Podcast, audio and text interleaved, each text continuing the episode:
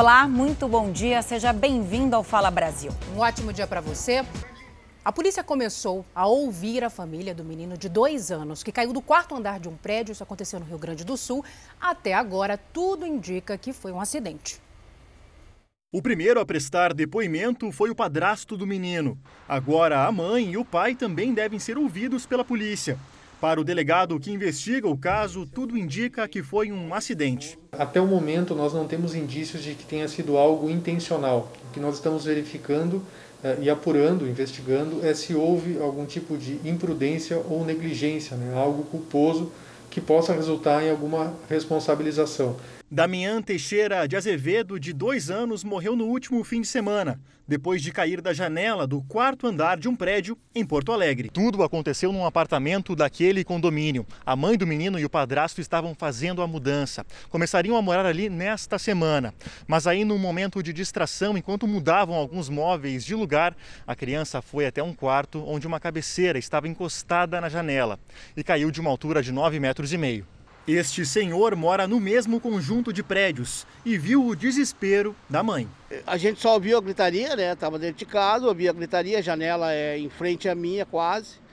Deu aquela gritaria, saí na janela, já deparei com a senhora mãe dele, ele com ele no colo, desesperada, gritando, o pessoal tudo gritando, né? E o meu vizinho saiu correndo para levar para o hospital, a gente até não tinha ainda percebido o que, que realmente tinha acontecido quando ficamos sabendo que a criança caiu. Segundo a polícia, não havia nenhum boletim de ocorrência ou antecedentes criminais da família. Os próximos depoimentos e a reconstituição do acidente vão ajudar na conclusão do inquérito. Uma família inteira assassinada e um crime há um ano sem solução. Paulo Cupertino, que matou o namorado da filha e os pais dele em São Paulo, ainda está foragido. Muito estranho, né? A polícia investiga se Cupertino teve ajuda de amigos para fugir e pediu que o nome dele seja incluído na lista da Polícia Internacional, a Interpol. Esse é Paulo Cupertino Matias, foragido há um ano. A polícia já fez buscas em mais de 300 endereços em 10 estados e dois países da América do Sul, mas ainda não se sabe o paradeiro dele.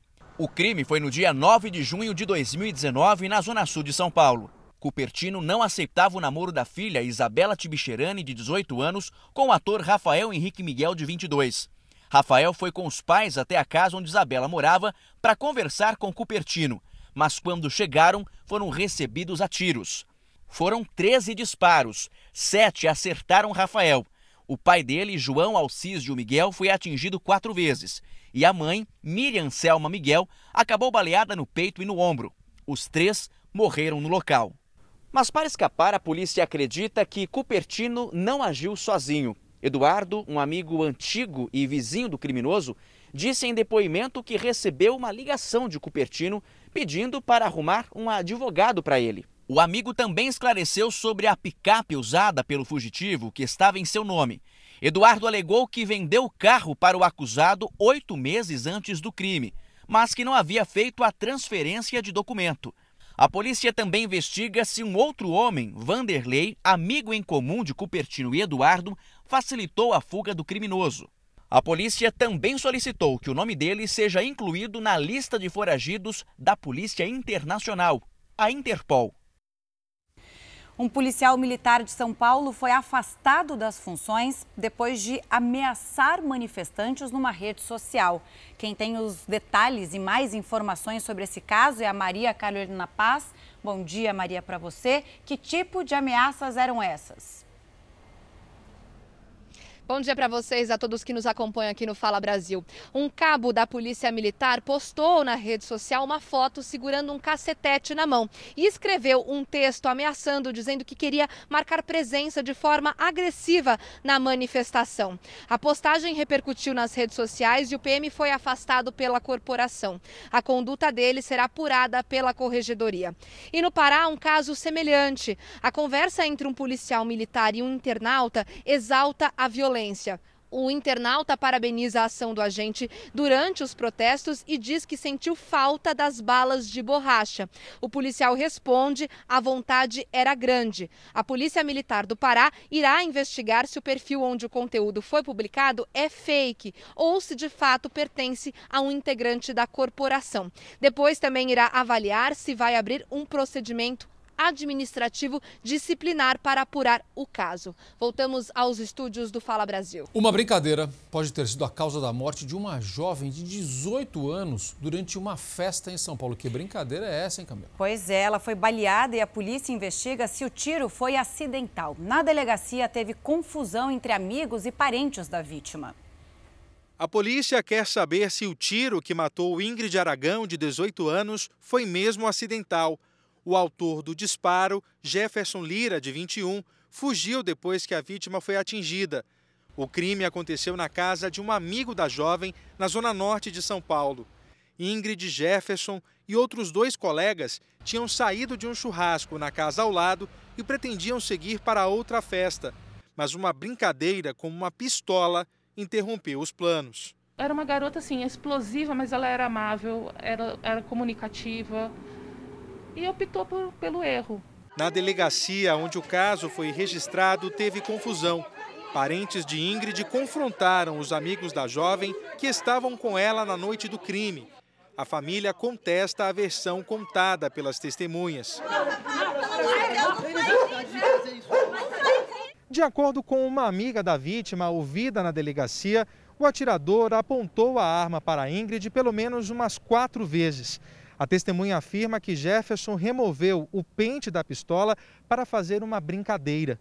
O suposto tiro acidental atingiu Ingrid na cabeça. Ele apontou essa arma, de acordo com os relatos, por, durante quatro vezes em direção à cabeça da Ingrid, falando: Eu vou te matar.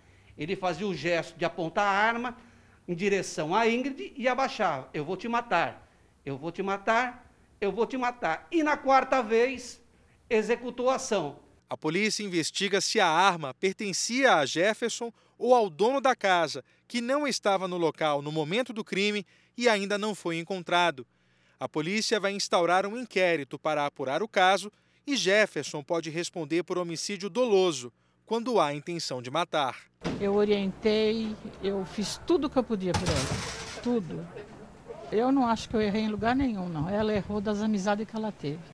E olha, a Justiça suspendeu a reabertura gradual da economia em dois municípios da Grande São Paulo, São Bernardo do Campo e Diadema. O repórter Bruno Piscinato está na cidade de Diadema, tem mais informações para a gente, né, Bruno? Bom dia para você.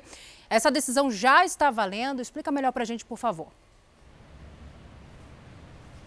Bom dia, tá valendo sim. Olha, se for descumprida, cada cidade paga uma multa diária de 10 mil reais. O pedido foi feito pelo Ministério Público de São Paulo, né? A juíza Tatiana Magosso disse que São Bernardo do Campo e Diadema ainda estão na fase 1, né? na fase vermelha da flexibilização, onde apenas serviços essenciais podem continuar abertos, né?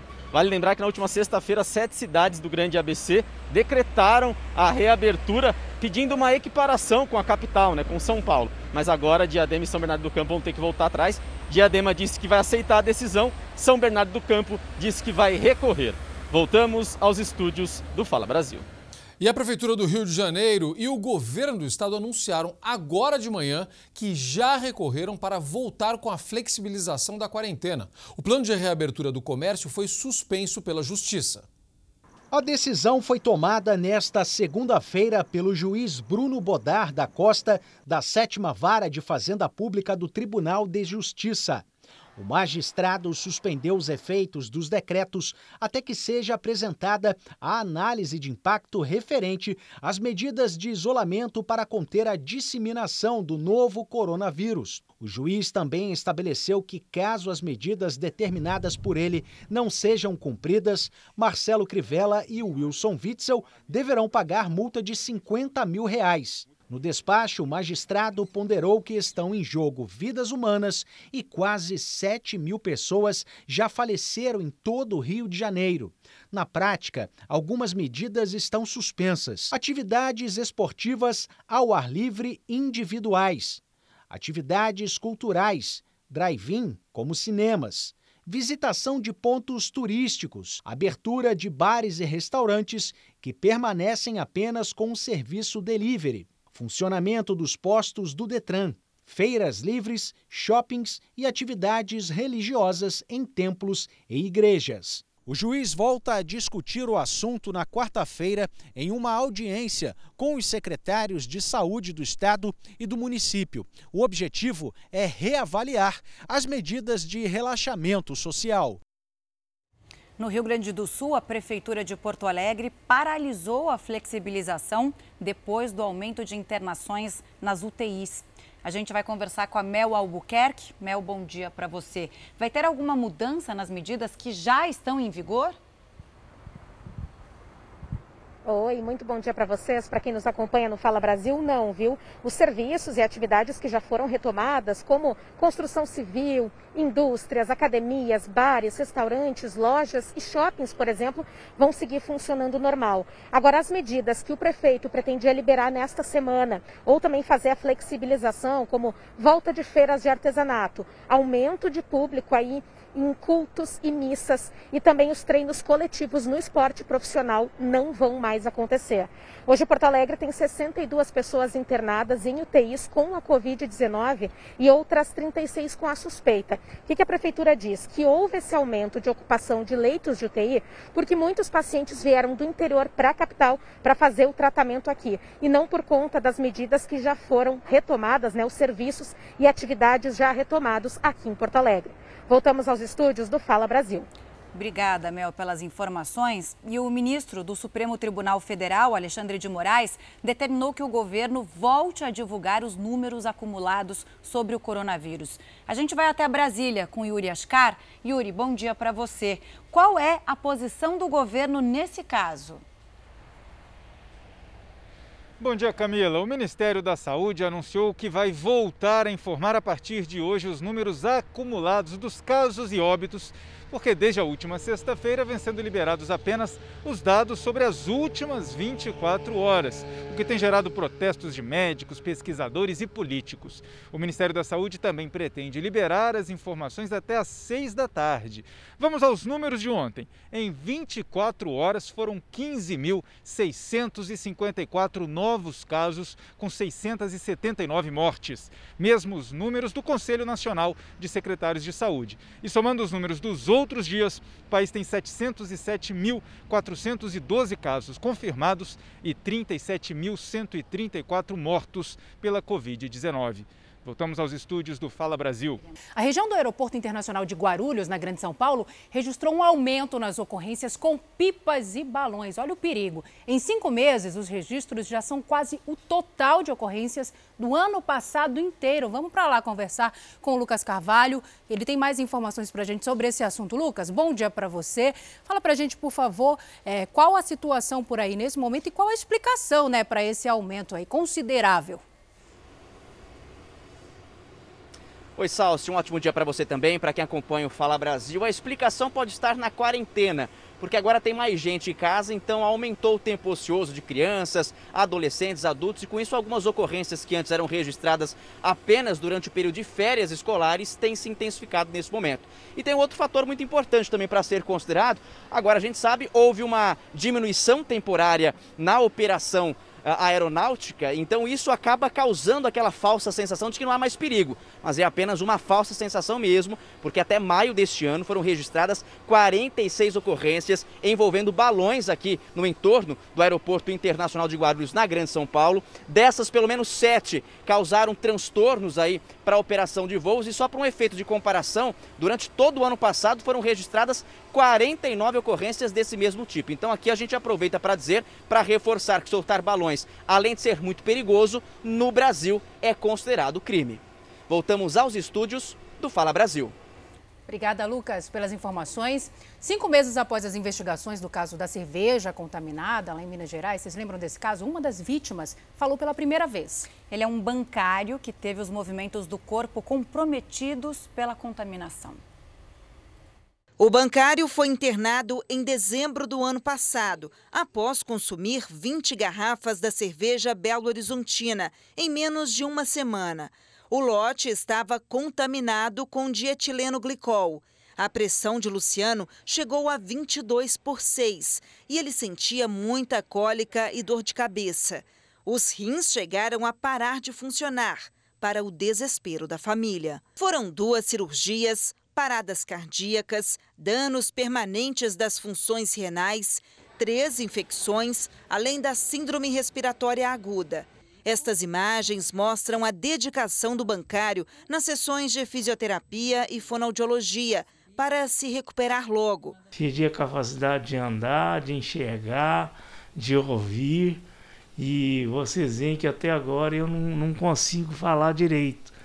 Ah, os nervos da face foram todos comprometidos. A esposa do Luciano e o irmão dele estão entre as 60 testemunhas que foram ouvidas na delegacia que investiga o caso. De acordo com a Polícia Civil, o inquérito, que já dura cinco meses, está em fase de conclusão. São 42 vítimas, sendo que nove morreram. O suporte da cervejaria é necessário para todas as vítimas.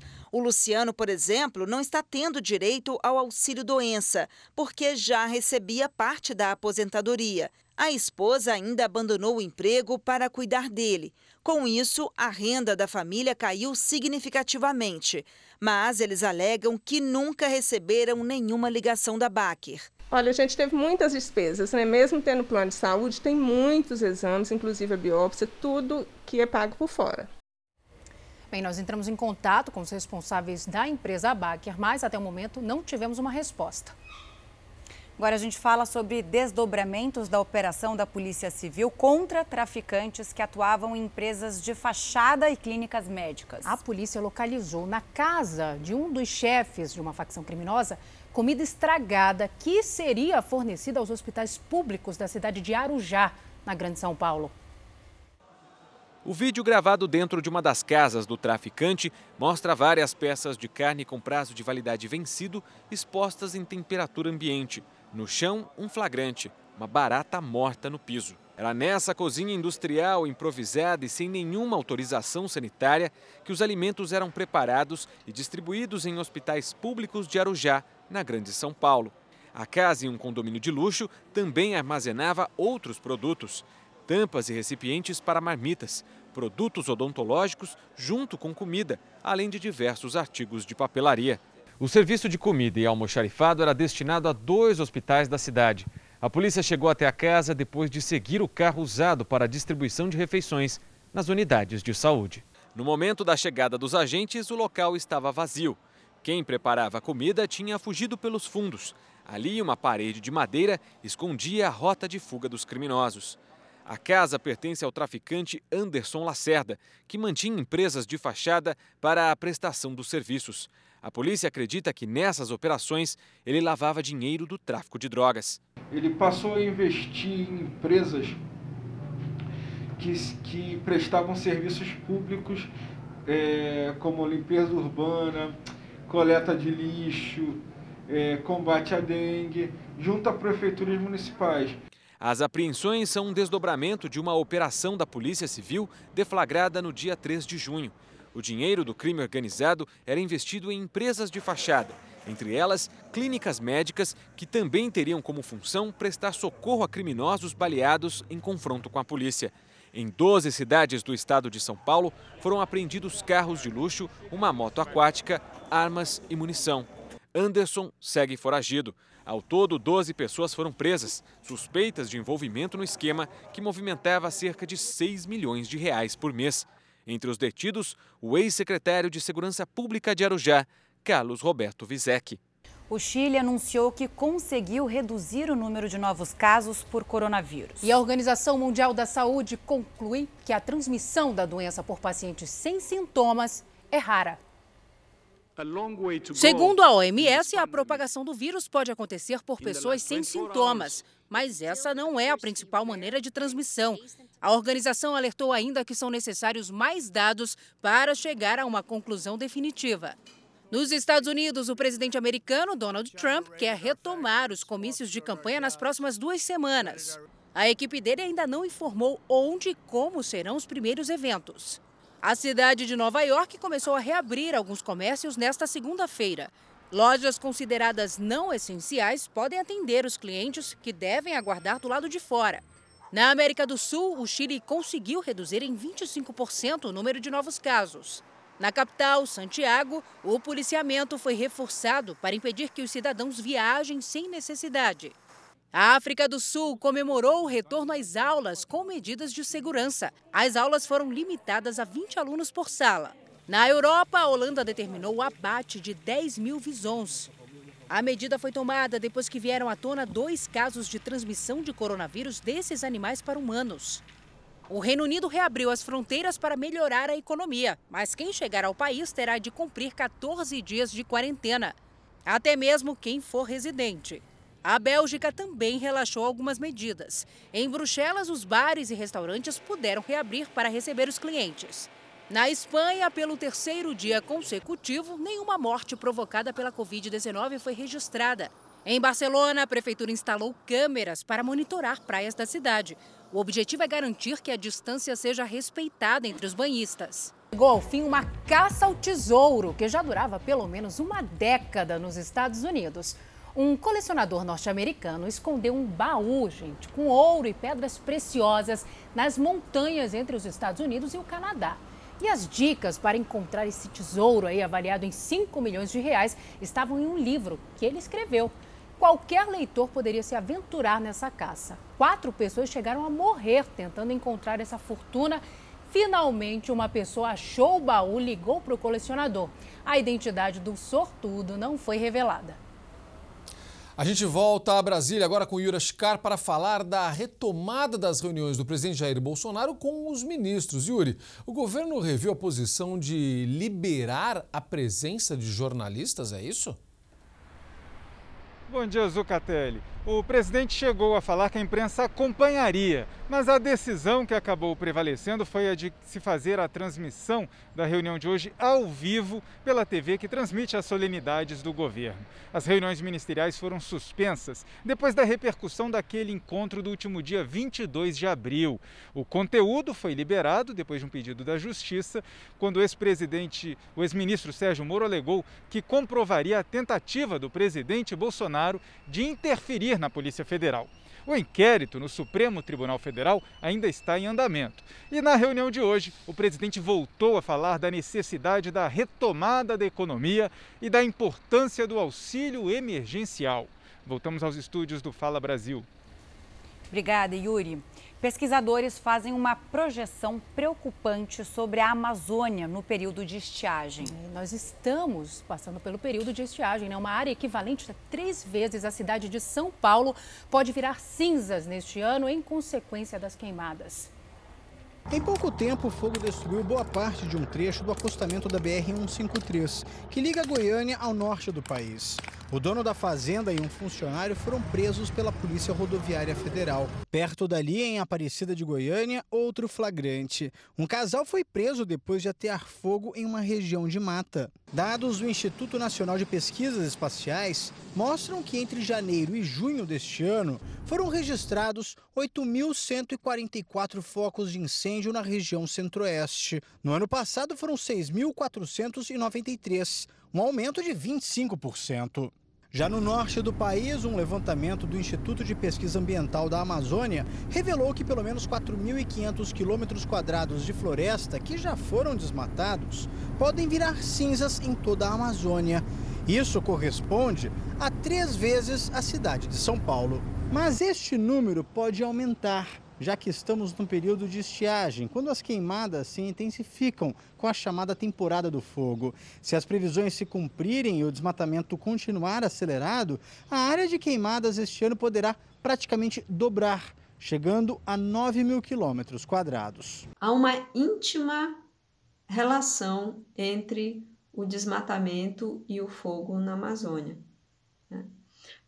O fogo ou as queimadas elas representam o último estágio no processo de conversão de uma área de floresta para uma área de pastagem.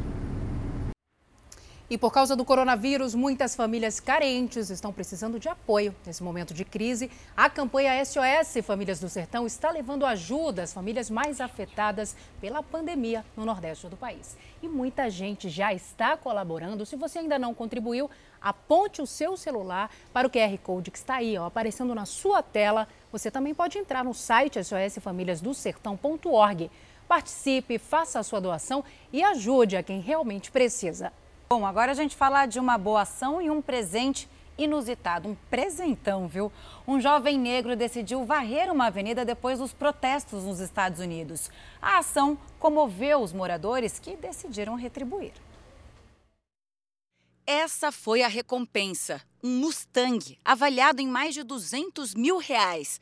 Quem ganhou foi Antônio Guin, de 18 anos. Guin é um jovem negro de uma família pobre da cidade de Buffalo, no estado de Nova York. Por conta própria, ele passou 10 horas varrendo e limpando uma avenida depois de uma onda de protestos. A atitude chamou a atenção de Matt Block e da comunidade local. Block tinha colocado seu Mustang vermelho à venda, mas depois de ver Gwyn, se comoveu e resolveu dar o carro a ele. Emocionado, o jovem contou que antes de sua mãe morrer, ela dirigiu um carro igual. Color, e não foi só isso. O Gwyn também ganhou uma bolsa de estudos numa universidade. Agora, ele pode realizar o sonho e ajudar a família que sempre esteve ao lado dele. Espetacular isso! Ai, coisa linda. Beijo pra vocês. Beijo. Tchau, até amanhã.